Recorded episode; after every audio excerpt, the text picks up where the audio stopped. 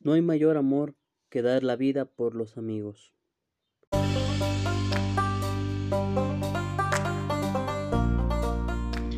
Eres joven, quieres saber cosas de Dios, pero consideras que lo que se te ha dicho es aburrido. Te invito a este espacio que fue diseñado para jóvenes y no tan jóvenes, con inquietudes, alegres y soñadores, y sobre todo porque Dios quiere decirte algo, pues Él siempre es novedad, vive en nuestros corazones y quiere vivir contigo. Soy tu amigo Fercho Bosco y te invito a comenzar este momento. Queridos jóvenes, empieza ahora y es para ti.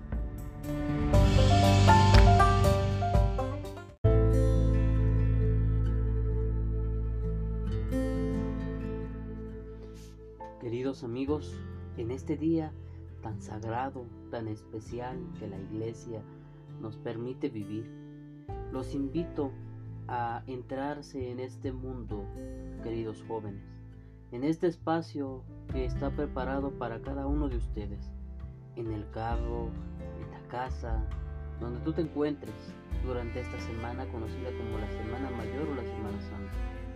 Sean bienvenidos cada uno y cada una de ustedes a estos minutos que han sido destinados por el Señor para que podamos reflexionar cosas que hagan crecer a los jóvenes en la vida de fe. Hoy hablaremos de un misterio tan grande como es el amor, pero el amor expresado en tres signos muy grandes, pero a la vez muy complejos. Hoy podemos decir que el amor es lo más universal que existe, pero es lo menos comprendido y mucho menos vivido. Porque aunque es lo más universal y se conoce, es lo que en profundidad poca gente se atreve a aceptar y hacer estilo de vida. Hablar del amor, hablar de entregarse por otra persona, hablar de autodonarse, hablar de ese momento tan sencillo, pero a la vez tan puro como es la generosidad. Es hoy tan difícil. Hoy hablamos de diferentes tipos de amor, del amor a la patria, del amor a la familia, pero te invito a profundizar en lo que hemos visto en los temas anteriores. ¿En qué amor te encuentras? ¿En el amor erótico? ¿En el deseo? ¿En la carnalidad? ¿O en el amor filial? El amor a la familia, el amor a los amigos, el amor que tiene una etiqueta. Pero te invito el día de hoy a adentrarnos al amor agápico y en su máximo esplendor. El amor que, como dice en griego, es kenosis. Es abajamiento, es humillación, es sufrimiento. Y lo que hemos escuchado en el intro de, esta, de este espacio de hoy de tu podcast es San Juan capítulo 15 versículo 13, en lo que es conocido como el discurso de despedida de Jesús antes de partir de este mundo al Padre. Jesús se despide de sus discípulos en la que nosotros conocemos como la última cena, después de haberles lavado los pies.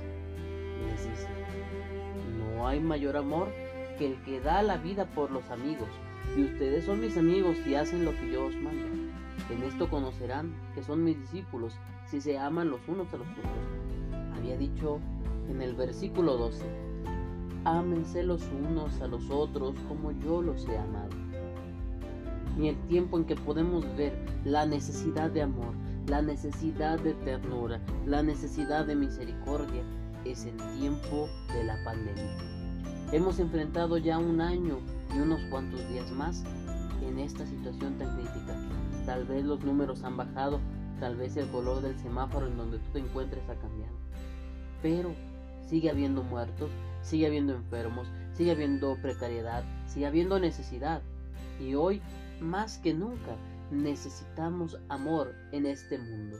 Necesitamos entrega generosa. Necesitamos solidaridad.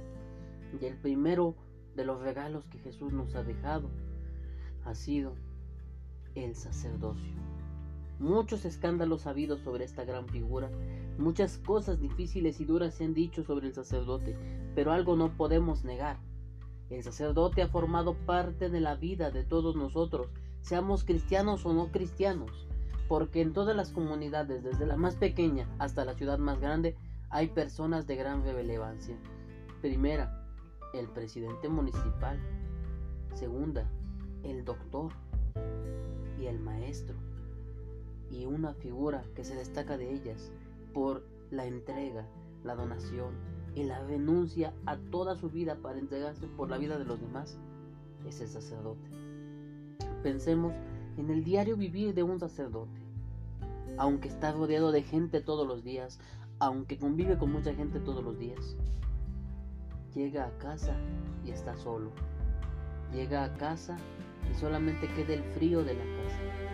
Pensemos. Y ese hombre que todas las noches vive así, al día siguiente se llena de amor para repartir a sus fieles, para repartir a los enfermos, para repartir a todas las personas con las que tiene contacto y les da alguna formación o algún tema. Pensemos en los sacerdotes en los hospitales, los sacerdotes que han perdido la batalla. Hoy que hablamos del padre Emanuel Cueto, que decía, prefiero vivir una vida corta en santidad que larga en mediocridad. Y muchos sacerdotes que han perdido la batalla tras este virus, pero que se han entregado, que los hemos visto hoy con una careta, como el padre José Luis González Santoscoy, que tenía la cara marcada con los cubrebocas y caretas que tenía que ponerse para ir a ver a los enfermos.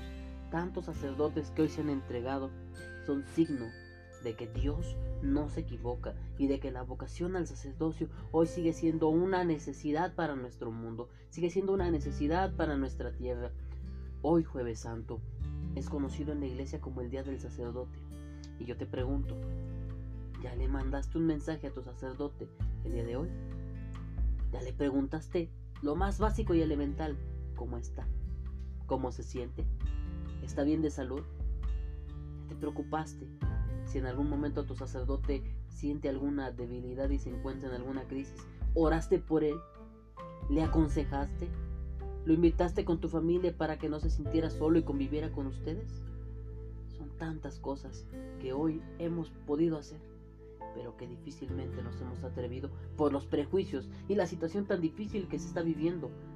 Hoy la imagen del sacerdote sí está manchada por tantos juicios, pero también está manchada porque nosotros como seres humanos no hemos sabido perdonar. Tenemos que aprender a perdonar esto que ha sucedido, así como hay pocos que han hecho cosas malas. Son grandes y muchos los que en silencio obran bien, los que en silencio se preocupan por dar a sus hermanos a Dios.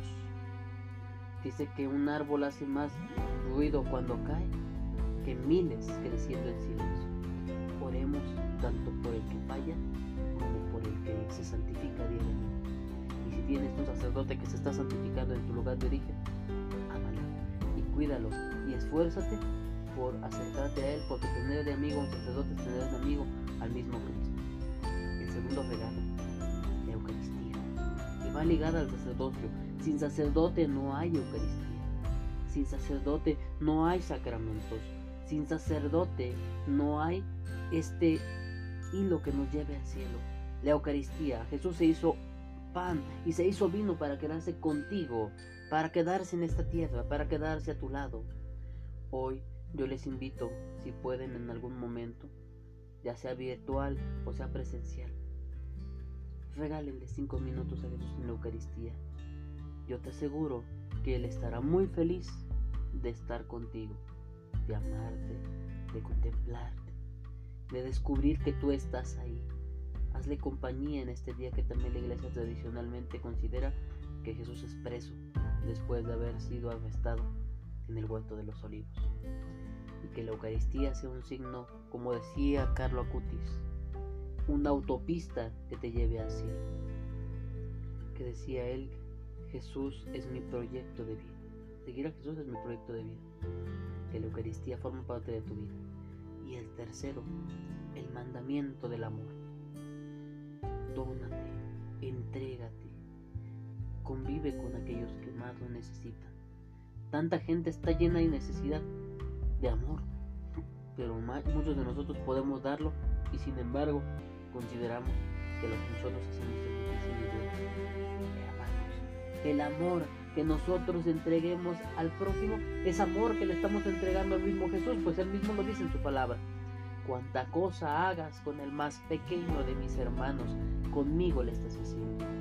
Queridos jóvenes, la vocación al sacerdocio no es una vocación para considerarla obsoleta, sino vocación vigente, viva. Y si tú que me estás escuchando sientes el deseo de consagrarte a Dios, de seguir sus pasos, de seguir sus huellas, no tengas miedo, porque es el mismo Dios que está tocando tu corazón y quiere que le abras. Quiere que le abras de par en par. Jesús quiere actuar en ti. Dale la oportunidad. Muchas gracias por escuchar este espacio, por darse estos minutos para poder aprender un poco más estos tres regalos que el Jueves Santo hoy hemos vivido. Mándale un WhatsApp, un mensaje a tu sacerdote cercano o amigo y felicítalo el día de hoy por ser su día. Haz una obra de caridad por alguna persona que más lo necesite y habla con Jesús en la Eucaristía, que Él estará esperándote con muchas ganas. Feliz Jueves Santo, feliz Semana Santa, que Dios te acompañe y nos veremos, si Dios quiere, festejando la Pascua de Resurrección en la octava. Gracias por escucharlo en la mañana, en la tarde, en la noche con quien te encuentres. Dios te bendiga y queridos jóvenes, no para, continúa porque quiere llevar a Dios a aquellos jóvenes que más necesiten de Él. Saludos, bendiciones y excelente día.